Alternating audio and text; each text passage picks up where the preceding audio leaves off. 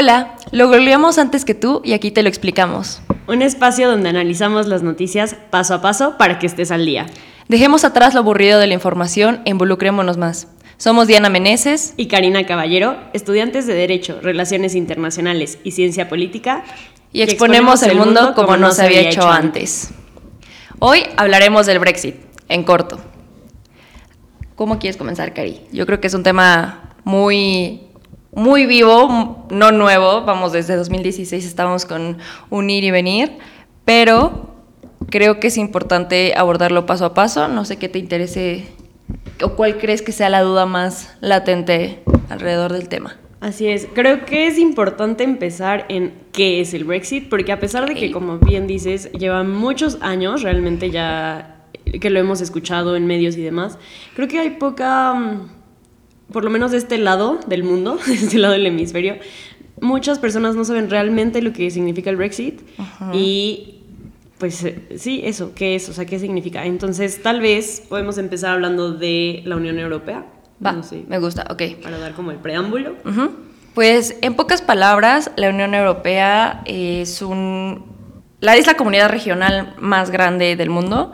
Es un bloque económico que funciona de manera única, especial, y sus orígenes datan de la Segunda Guerra Mundial como, más fuerte en su estructura.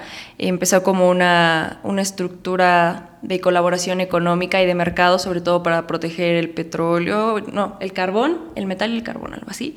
Y este, su propósito era eso, como tratar de fortalecerse mutuamente. Y la idea fue funcionando muy bien. Entonces muchos más países se sumaron, tenemos que eran seis originales, entre los que estaban Luxemburgo, Francia y muchos otros países, pero eh, actualmente destaca porque hasta el 31 de enero estaba conformada por 28 países, lo cual es muy grande. Y pues después de lo que yo podría y muchas veces se ha llamado este divorcio entre el, Reino Unido y la Unión Europea. Tenemos ahora en la Unión Europea 27 países, que sigue siendo Muchísimo. Muchísimo, ¿no? Yo creo que lo más importante es mencionar que esta Unión Europea trabaja como si fuera un, para hacerlo sencillo, como si fuera un gran, gran país. Tiene muchas instituciones trabajando em, para fomentar un sistema de democracia, que sea justo, que los ciudadanos tengan participación, que esté bien gobernado. La verdad es que comprender un poco la magnitud de la Unión Europea nos llevaría mucho tiempo, pero en pocas palabras creo que la institución más relevante es el Consejo Europeo, que es el que básicamente va marcando la agenda de la Unión Europea, de ahí sigue todo lo que es el Parlamento, la Comisión y este algo que destaca es que tienen como tal también un acuerdo de como de tránsito, lo que conocemos como Schengen. Este, todos los países que conforman este acuerdo Schengen no, no necesariamente son parte de la Unión Europea, como lo es Noruega, por ejemplo. Lo que significa es que tienen como este libre tránsito, es decir, una vez que tú tienes tu pasaporte, viajas a España o te encuentras en Francia, no tienes ningún problema. Al contrario, tienes toda la libertad de irte de Francia a Italia, de Italia Alemania, de Alemania a Bélgica y puedes recorrer sin ningún obstáculo. Sin embargo, destaca mucho que desde los orígenes del ingreso de Reino Unido, que vaya que fueron como tres intentos hasta que le dieron el visto bueno e ingresó a la Unión Europea, Reino Unido siempre mantuvo una postura un poquito más conservadora, em, integrándose menos a la Unión Europea, no aceptó la moneda única, que es el euro, no aceptó Schengen, entonces cuando hablamos de tránsito, los que son de Unión Europea tienen Mm, ciertos privilegios y acuerdos, pero los que somos extranjeros o los que son extranjeros en la región no tienen la misma libertad de pasarse de Francia a Reino Unido como si fuera Francia. Ajá, exacto. Sí, en términos, digamos, un poco más jurídicos, el, el, tema de la Unión Europea en términos del comercio es que hay como este libre tránsito, como bien lo comentabas, pero también de mercancías. O sea, que no hay aranceles, no hay impuestos entre exportación e importación dentro de los mismos países que pertenecen a la Unión Europea. Claro, con sus excepciones y con algunas eh, notaciones, pero en general es eso, como bien comentas, un gran país. Es decir, si lo queremos pasar a un poquito más como el ejemplo práctico, México. O sea, tú no necesitas un pasaporte como tal para ir de Durango a Yucatán, ¿no? Sí. Entonces, más o menos algo así es. Y sí hay cuatro libertades eh, principalmente que se deben destacar, que es la de trabajadores, o sea, un trabajador español o bueno, de una empresa española puede ir a Francia, por ejemplo, a trabajar sin ningún problema. El de mercancías, que era lo que comentábamos respecto a los aranceles, que es como la parte comercial eh, de la zona de libre comercio que hay en la Unión Europea, el de servicios también y los capitales, o sea que también se mueva el dinero y como bien dices, pues una moneda única, que en este caso es el euro, a excepción de Reino Unido que nunca la aceptó y siempre tuvo la libra. Entonces, pues bueno, dando eso como preámbulo de esto es la Unión Europea, ahora hay que hablar de qué es el Brexit. Ok, es... Eh, surge del, del este como la esta conjugación de palabras. de Britain y exit, o sea, se va, salida. Y es, es, prácticamente, como lo mencioné antes, un divorcio entre Reino Unido, que recordemos que Reino Unido está conformado por Inglaterra, Escocia, Gales e Irlanda del Norte. Pero lo que es Inglaterra, Escocia y Gales están en lo que conocemos como Gran Bretaña. Irlanda del Norte sigue siendo parte del Reino Unido, pero eh, geográficamente no, no conforman la misma, la misma zona geográfica, ¿no? Entonces, em, digamos que ellos deciden a través de un referéndum, que me interesa que nos expliques cómo es que funciona esta figura, que no quieren seguir formando parte de la Unión Europea. Pero esto no fue un proceso sencillo. No fue para nada fácil, digamos que digamos que fue, fue una, un triunfo por optar por una salida de la Unión Europea bastante cerrado, un 52% a favor, mientras que un 48% estaba en contra y quería permanecer. Y esto se debió a que la población se vio muy polarizada. Eh, la mayoría de los votos que votó, vaya la redundancia, por salirse de la Unión Europea, hablamos de que eran personas mayores, adultos y vaya de 60, 40, 50, un poquito, porque los jóvenes insistían en la permanencia. Y hablamos también un poquito, creo que es un fenómeno que debe destacar, que en la región de Europa está regresando la extrema derecha. Este conservadurismo, este estar en contra de la migración, un poquito sí xenófobo, como lo comentábamos en, en nuestro primer programa, hay mucha resistencia a ser inclusivos. Entonces, socialmente lo que se comentaba es que ser parte de la Unión Europea les estaba restando cultura. Les estaba restando sus valores tradicionales, los estaba transformando, pero es un costo altísimo el que se, se podía pagar de tomar una mala decisión y entró en debate lo que podría ser un, una salida con acuerdo, sin acuerdo, un hard Brexit o un soft Brexit. Entonces, se pusieron en juego muchísimos factores. Como tú lo decías, entre los principales principios era lo de la ciudadanía, que siendo parte de la Unión Europea es una compartida y esto les da muchos derechos por sí, como es lo del trabajo y lo del tránsito, que ya lo mencionabas. Entonces, eso se ponía en riesgo, el mercado y las fronteras. Eso es básicamente lo que se estaba jugando Reino Unido al decidir abandonar la Unión Europea, además de mencionar que claro que esta certeza de comercio que otros países, tanto como México, Estados Unidos, podían tener con Reino Unido, se, se volvió un poco frágil porque un acuerdo con la Unión Europea como el que tenemos aquí en México, tratado con la Unión Europea de libre comercio, de facto te da acceso a los entonces 28 países que la conformaban. Cuando Reino Unido logra esta salida triunfal, que fue todo un, un proceso que nos decían que en marzo de 2019 y que recientemente ya 31 se pudo, pero que recordemos que está en un proceso de cerrarlo hasta diciembre, ¿no? Hasta diciembre del 2020 los europeos van a poder transitando, poder seguir transitando, van a poder seguir manejando esto del comercio un poquito de la misma manera, pero va a cambiar, definitivamente va a cambiar y se espera que sea un poquito flexible el asunto, pero todo el proceso fue fue muy, muy conflictivo. Que ahí entra un poco lo que comentabas de hard Brexit o soft Brexit, que, o sea, podemos explicarlo de manera rápida. y breve. Eh, si la Unión Europea, perdón, Reino Unido quiere salirse, principalmente tienen motivos eh, tradicionales, motivos de que creen que hay mucha inmigración, quieren este, pues sí controlar un poco más sus fronteras, pero la parte en contra es que bueno, ya no tienen como ese apoyo de los otros 27 países, ¿no? O sea, que pues al final todos eran uno mismo, por así decirlo. Sí. Entonces, deciden hace cuatro años, en 2016, salirse, se hace el referéndum, se vota, dicen, bueno, pues ya nos vamos. Pero pues ahí entraron un montón de cosas que, que, era lo que yo me preguntaba con este tema, así de, bueno, pero ¿por qué llevan tanto tiempo y no, se, sabe? ¿no? O sea, ¿por qué todo sigue ahí? Y pues sí, fue una serie de pues acuerdos, de intercambio de ideas así, porque el tema era si salían con un acuerdo comercial distinto a lo de la Unión Europea, que como comentábamos al inicio, pues la idea es que estos pues aranceles bajos se mantengan y que no haya tanto problema en la exportación e importación de mercancías y tantos impuestos.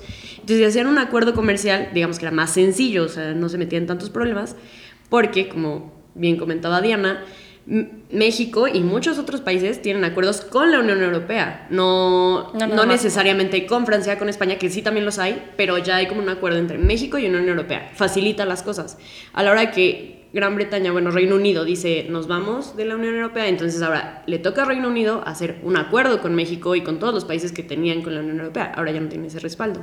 Entonces ahí entra el periodo de transición de ahorita, que va del 31 de enero al 31 de diciembre, con posibilidad de prorrogarse, me parece. Sí, sí, sí. Eh, en la el que tienen que ver si pueden llegar a algún tipo de acuerdo comercial que haga que el Brexit no sea tan pues drástico, digamos, o sea, que los, los efectos o las consecuencias no vayan a ser tan drásticas para la ciudadanía y para la economía, tanto de la Unión Europea como de Reino Unido. Yo creo que eso es lo más duro, ¿no? Se ponía en juego este mercado único. La, algo que destaca mucho es la frontera de Irlanda del Norte. Por lo mismo que les mencionaba al comienzo, Irlanda del Norte no necesariamente está geográficamente en, en la zona de Gran Bretaña, pero sigue siendo parte del reino.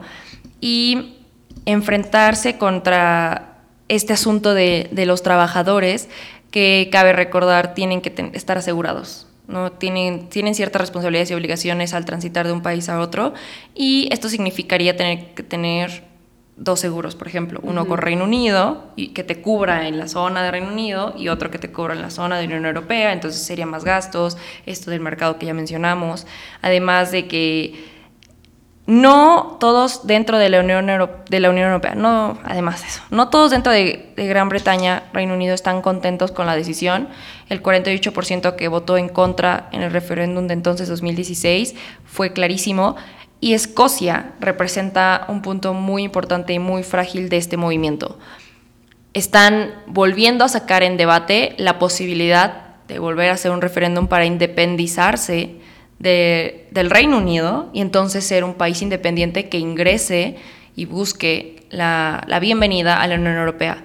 Siendo honestos, desde esta perspectiva de relaciones internacionales, ya existió este referéndum una vez, hace como, creo que seguido del referéndum de 2016, que fue general, para independizarse, fue rechazado, y también hasta por la misma Unión Europea, porque permitirlo sería también darle entrada a un poquito este debate de Cataluña, Barcelona, con España y demás. Entonces, Escocia no está contenta con la decisión y muchos escoceses de manera social se manifiestan por buscar tener como esta autonomía legal que les permitiera seguir formando parte de la Unión Europea. Entonces hablamos de un problema que sí es regional, pero sin duda ha impactado de manera doméstica. Eh, al Reino Unido como lo conocemos hoy, sobre todo porque el Reino Unido, de manera general, para comentarles, no funciona con un sistema como el que estamos acostumbrados aquí en México, ¿no? Presidencial, Cámara de Diputados, de Senadores, los tres poderes divididos. Funciona a través de una monarquía parlamentaria, es decir, sabemos que tiene una reina y aunque tiene muchas responsabilidades, la reina en sí no tiene la última palabra, tienen un parlamento que funciona, podríamos decir, como nuestra Cámara de Diputados, y esto es de manera muy general porque hay que profundizar muchísimo más. Y no, no puede tomar la decisión un actor sin la aprobación o sin el apoyo del otro. Entonces, entrar en choque de cómo funciona su sistema para tomar una decisión así de importante fue lo que causó que tuvieran tres primeros ministros desde que se tomó la decisión. El, el primer ministro que estaba enfrente de, de Reino Unido cuando fue lo del referéndum y que se mostró mucho en contra de, que se aprobara una salida era David Cameron. de ahí, en su renuncia, entró la figura de Teresa May, que se la acabaron durante todo el proceso. De verdad que, a ver, si el 52% de la población dijo nos vamos, nos vamos, sean cuales sean las consecuencias. Y Teresa May trataba de hacer esto un poquito más flexible, pero hasta lo absurdo.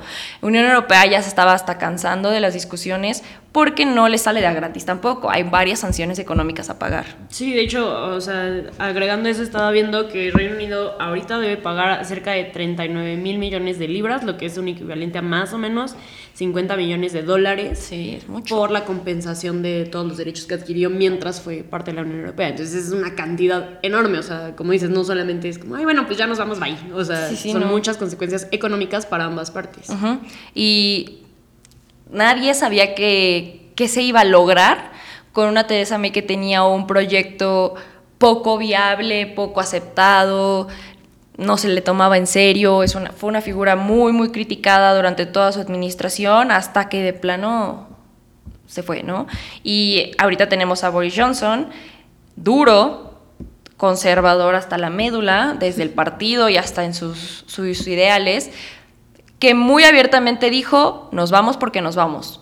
Yo vine aquí a terminar el proceso que se inició desde 2016 y se va a acabar. Nos vaya bien, nos vaya mal, no es como que no podamos solos. Porque efectivamente Reino Unido es una potencia militar en la región de Unión Europea. Entonces sí tienen, o sea, no es que Unión Europea pueda sin Reino Unido. Pues sí, vaya, con 27 países no te va a ir mal.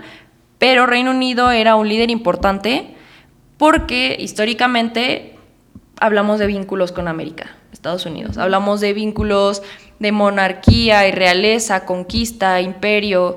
Reino Unido tiene su peso en, en, Europa, entonces no se puede ignorar lo que significa que ya no formen parte. Esto también pensando en que si se les va un país, se les puede ir otro y otros puede seguir. Y... Había muchas dudas al respecto. Cuando empezó el Brexit, empezaban como, es que ahora tal vez esto va a ser la puerta que haga que varios países que tenían eh, intenciones, me parece que creo que era Grecia, que quería como salirse y la misma Unión Europea quería que se saliera.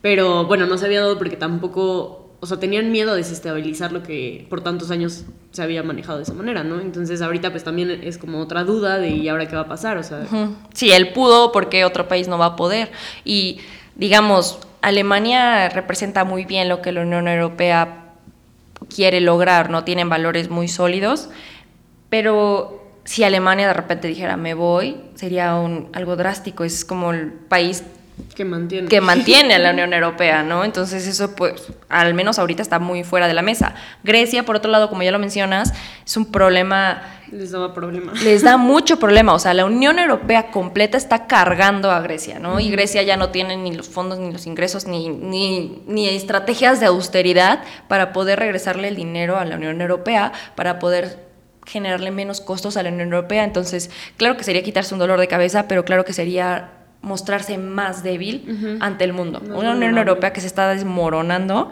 no funciona como un bloque regional admirable que tanto se ha venido idealizando, ¿no? Y sí está difícil, la verdad. Yo creo que es todo un logro que vimos, no sé, si por ahí lo vieron, esta escena de cómo quitaban la bandera de Reino Unido sin ninguna ceremonia, lo cual pues expone un poco estas molestias que generó todo el proceso, de decir si se van a ir o no, o se quieren quedar, porque aquí siguen y todavía tienen voz y voto, pero ya sabemos que no nos quieren, ¿sabes? Esto, es todo un proceso incómodo, ya nos dijeron que bye, pero los tenemos que seguir aguantando en la mesa. Y eso fue más problemático, me parece, que el quedarse o el salirse o sea, sí, sí, sí. Porque estaba, había muchísima incertidumbre en cada uno de los países y en la misma Unión Europea de qué iba a pasar. Cuatro años sin saber si te vas, no te vas, para cuándo, me estorbas, no me estorbas. y por eso, o sea, también muchos análisis políticos decían como, pues ya, o sea, ¿a qué hora?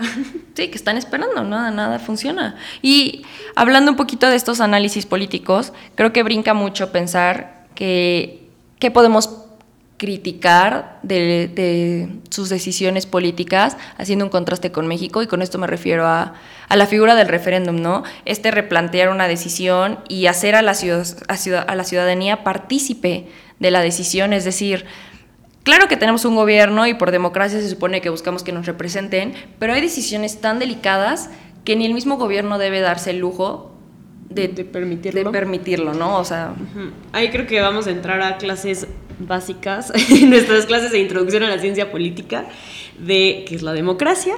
La democracia es que el pueblo decida, el poder del pueblo. Y la democracia directa, como se vivía en Roma, era que los grandes pensadores y las personas que tenían este poder, que no eran todos, se sentaban y decían, bueno, queremos que la pared sea rosa. Y todos decidían que la pared iba a ser rosa. Obviamente, conforme las sociedades van creciendo, van cambiando y demás, pues ya no se puede hacer así. O sea, imagínate juntar a todos los mexicanos, nos vamos a ver y vamos a decidir tal cosa. no se puede. Por eso se crea esta figura de la democracia indirecta en la que tú eliges a tu representante y tu representante, en teoría, va a decidir por lo que sea mejor por la ciudadanía que lo eligió. Entonces, en el, eh, hablo del esquema mexicano, ¿no? Esa es la democracia indirecta. Estas figuras de referéndum, de tal vez incluso me atrevería a decir consulta popular, consulta ciudadana. Sí, pues algo similar, ¿no? Eh, lo, que buscan es eso, la democracia directa, que el mismo ciudadano se involucre en decidir directamente, vaya la redundancia, lo que sea mejor para el país. El problema es el siguiente. Realmente no todos los ciudadanos tienen el acceso a la información, yo creo este punto es importante, es también muy debatible, que no todos los ciudadanos tienen el acceso a la información para poder decidir, porque se hacía también una comparación con Suiza, me parece que es uno de los países que más manejan las figuras directas, pero decían, bueno, no es lo mismo el perfil, el perfil de los ciudadanos de Suiza que la ciudadanía mexicana, donde realmente allá tienen... Em, hasta más tiempo y más poder adquisitivo para poder tener acceso a esto. Si estamos hablando de una población mexicana que necesita enfocarse en generar ingresos para que pueda sobrevivir y sobrevivir su familia, porque la pobreza en México es inmensa, ¿en qué momento se van a sentar a buscar realmente pues, información que los haga decidir eh, pues, de manera consciente, de manera responsable? Entonces, por eso ha sido tan criticada la figura de la consulta popular slash ciudadana que Andrés Manuel propone y propuso. Em, hay, hay, una distinción entre consulta popular y ciudadana que tal vez sea para otro programa. Pero bueno, prácticamente estas figuras de referéndum y consultas son hacer al pueblo partícipe. Y creo que sí se tienen que tomar con cuidado sabiendo eh, las características de tu pueblo, sabiendo cómo por ejemplo, lo que comentábamos del Brexit, que la mayoría de las personas eh, adultas, adultas mayores, votaron a favor de salirse y los jóvenes son los que votaron a favor de quedarse. Yo creo que aquí en ciencia política eh, estudiamos mucho algo que se llama teoría de juegos, que no, no merece la pena ahogarse y llorar en estos momentos tratando de explicar cómo funciona y qué significa. Pero vemos una teoría que es de rational choice, es decir, existen autores que critican y, y, también hay algunos autores que afirman que el ser humano es capaz de ser racional. Esto es maximizar sus beneficios. Tienes la capacidad de ver qué es lo que no te conviene, qué es lo que sí te conviene y por racionalidad vas a optar por lo que más te conviene. En la realidad, la crítica dice, es que esto no es así. O sea, el ser humano no es racional y como científicos políticos que, que, que vamos a ser, que estamos buscando ser, nos damos cuenta que es un fenómeno que se replica en todos lados. La gente muchas veces es, es por mero berrinche, por mera costumbre, por mera tradición, por mero arraigo, en que decide las cosas.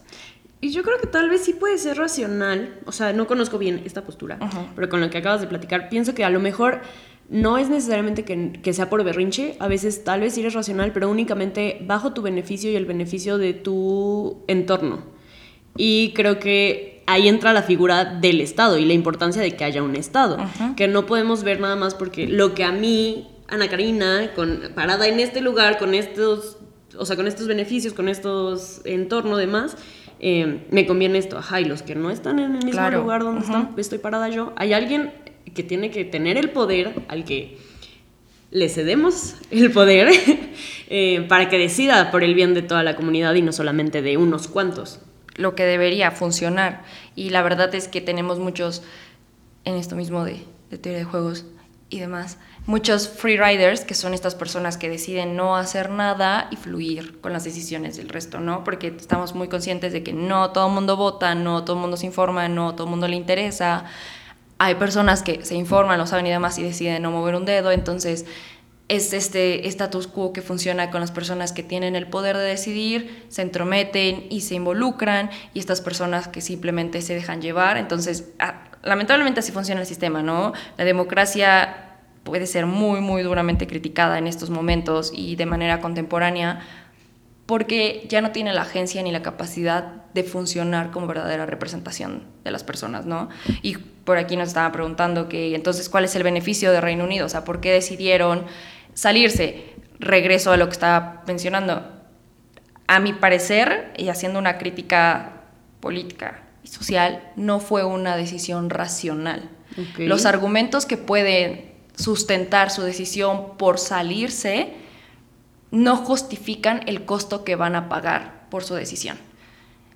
No me gusta que haya inmigrantes en mi país, siento que ya no tengo trabajo, siento que las cosas no económicamente pues no me están beneficiando, no es que me salgan más baratas, no es que me gusten los productos de Turquía, no, no es que me de Turquía, no, porque no es forma de la Unión Europea, perdón. De, no es que me gusten los productos italianos, no es que simplemente siento que las personas ya no se sientan a tomar té a las 7 de, de la tarde, ¿no? Y esto es un cliché, con todo respeto, la verdad, esto es un cliché. Pero la gente mayor cuando decide votar por esto ya no están formando parte del, de la productividad del país ya no son las mismas personas que tienen que levantarse a las 6 de la mañana y salir a trabajar, son personas que ya están retiradas también. Entonces, eh, para ellos no significa lo mismo salir de la Unión Europea que para las personas que apenas estaban buscando un trabajo. Y ahí está el reto. Y además creo que son generaciones que crecieron y se formaron con conceptos de nacionalismo. Algo que realmente en estas generaciones ya no se usa tanto, eh, a excepciones de Estados Unidos, pero eh, pues ya en un mundo globalizado ya todos queremos ser ciudadanos del mundo y vivan, o sea, fuera de las fronteras. Lo que platicábamos el programa pasado, ¿no? O sea, realmente los jóvenes, adultos jóvenes, lo que buscan es moverse y buscar y experimentar en muchos otros países. Claro. Entonces es un, también como un cambio de cultura generacional y como bien dices, o sea, quienes votaron a favor de salirse, pues ya no son parte del entorno productivo, del sector productivo del Reino Unido. Sí, no, no significa lo mismo para ellos decirle adiós a la Unión Europea que para alguien de nuestra edad en ese contexto, ¿no? Y pues yo reflexiono mucho que Quizá de este lado del hemisferio, como decías al comienzo, no vemos el gran impacto que puede tener, pero yo creo que eso es lo interesante, tener un poquito de background y comprensión de lo que está sucediendo de ese lado del mundo, porque a pequeña o gran escala son fenómenos que sí se repiten en nuestro entorno, ¿no? Entonces, podremos no sentirnos identificados con lo que está sucediendo eh, con esto de la Unión Europea y el divorcio con Reino Unido, pero sin duda es, esto nos pone en perspectiva cómo es que las generaciones tienen ideales diferentes, perspectivas diferentes y sí impactan en las decisiones. Esta crítica que tenemos mucho en los memes, ok, boomer, es real. O sea, no... Millennials, generaciones X, generaciones Z, no pensamos igual que los boomers. No pensamos igual que, que nuestros abuelitas, no pensamos... Y sí impacta porque al final a quien nos va a estar perteneciendo el país y las decisiones va a ser primero a nosotros, después a nuestros hermanos, después a los hijos de los hijos de los hijos. Y si no nos damos cuenta que las decisiones de los mayores sí nos están afectando hoy en día y nos van a seguir afectando, vamos a seguir laxos en nuestra participación. Y eso es algo que, para mi gusto, no nos podemos estar permitiendo. Sí, que ya no podemos dejar a que, bueno, los grandes decidan, ya eres grande, ya te toca a ti, sí, ya te toca a ti informarte.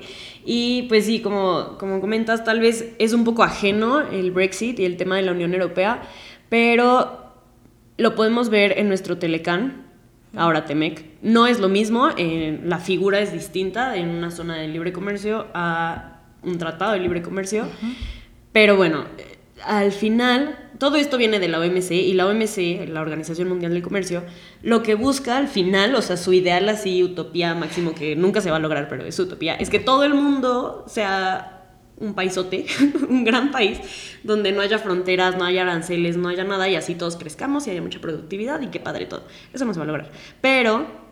Es bonito imaginarlo. Es bonito imaginarlo y con esa idea pues se crean este tipo de figuras de zonas de libre comercio, de tratados de libre comercio, que claro que ayudan si son bien llevados a cabo. Entonces, a lo mejor, sí, la Unión Europea es ajena a nosotros. Tal vez nunca vamos a hacer una unión con Canadá, Estados Unidos y nosotros y no va a haber fronteras. Me parece prácticamente imposible, nunca jamás. Pero bueno, eso nos permite tener como un background para, ok, vamos a analizar el TEMEC, vamos a analizar con qué otros países podemos nosotros como México generar este tipo de comercio libre y también el tema, volvemos a lo mismo, de referéndums y consultas populares, estar informados y aunque ahorita entre comillas, no ha pasado más allá. Claro que podemos hablar de un tren Maya y de un aeropuerto, pero eh, pues sí es echarle ojo a lo que se avecina, a lo que se ha comentado, a lo que de repente se rumora que podría llegar a pasar, ¿no? Los referéndums y las consultas populares son buenas porque involucran a la ciudadanía siempre y cuando sean llevadas con control y sean llevadas eh, pues en el camino correcto para que no nos afecten sí. a todos. Y justo mencionabas algo que, que, me causa gracia porque me va a dar un ejemplo ideal para seguir defendiendo mi no somos racionales. Tú mencionabas que estaría interesante tener una unión, una comunidad con Canadá, Estados Unidos. Realmente lo más racional sería tener una unión con Latinoamérica. Compartimos idioma, compartimos cultura, tenemos más recursos naturales, solamente no tenemos la agencia para utilizarlos y hacernos, hacernos responsables en nuestro propio desarrollo y esto es otra teoría que voy a ocupar en otro programa. Mira, eso me enoja. Pero a lo que voy es esto, o sea, tenemos muy válida la opinión de que podríamos unificarnos y tener una, un espacio compartido con Estados Unidos, Canadá. La realidad es que no es lo más inteligente, ¿no? Porque simplemente saldría mucho más caro, nos, o sea, culturalmente sería un choque mucho más profundo, aunque creamos que por escuchar un poquito de pop ya tenemos una idea de cómo funciona. la realidad es que no.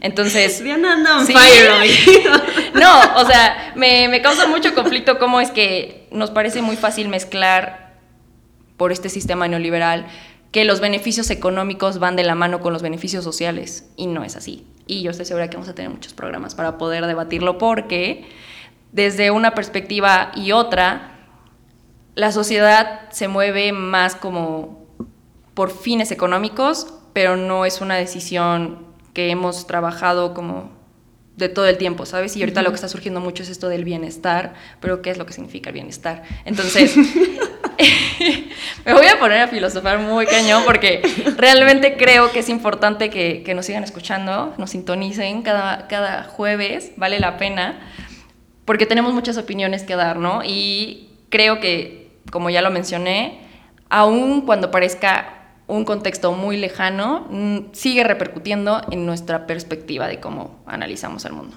Así es, y sí, aparte de las opiniones que tenemos que dar y que es padrísimo que nos escuchen, creo que es importante darles como estas cosas que nosotras hemos buscado, tampoco es como que despertamos con el conocimiento, o sea, lo buscamos, vemos diferentes posturas, diferentes autores, y pues a partir de eso es que se hace la crítica y el análisis, a partir de eso es que el ciudadano y la ciudadana tienen que decir, ok, ya tengo estos elementos, entonces puedo tomar una decisión a la hora de votar, a la hora de opinar respecto a un tema, o sea, para todo. Entonces, por eso es importante que se nutran de este contenido, que se nutran de Mundo en Corto, que por cierto ya estamos en Spotify para que también nos escuchen y en plataformas de podcast. Sí. Y pues bueno, creo que, creo que con eso quedan ya... Que nos podemos seguir y... no, pero pues creo que dimos muy buenos puntos acerca del Brexit y pues bueno, muchas gracias por estarnos viendo. Vamos a estar todos los jueves aquí a las 8 de la noche y el podcast en Spotify y otras plataformas se publica los viernes a la 1 de la tarde.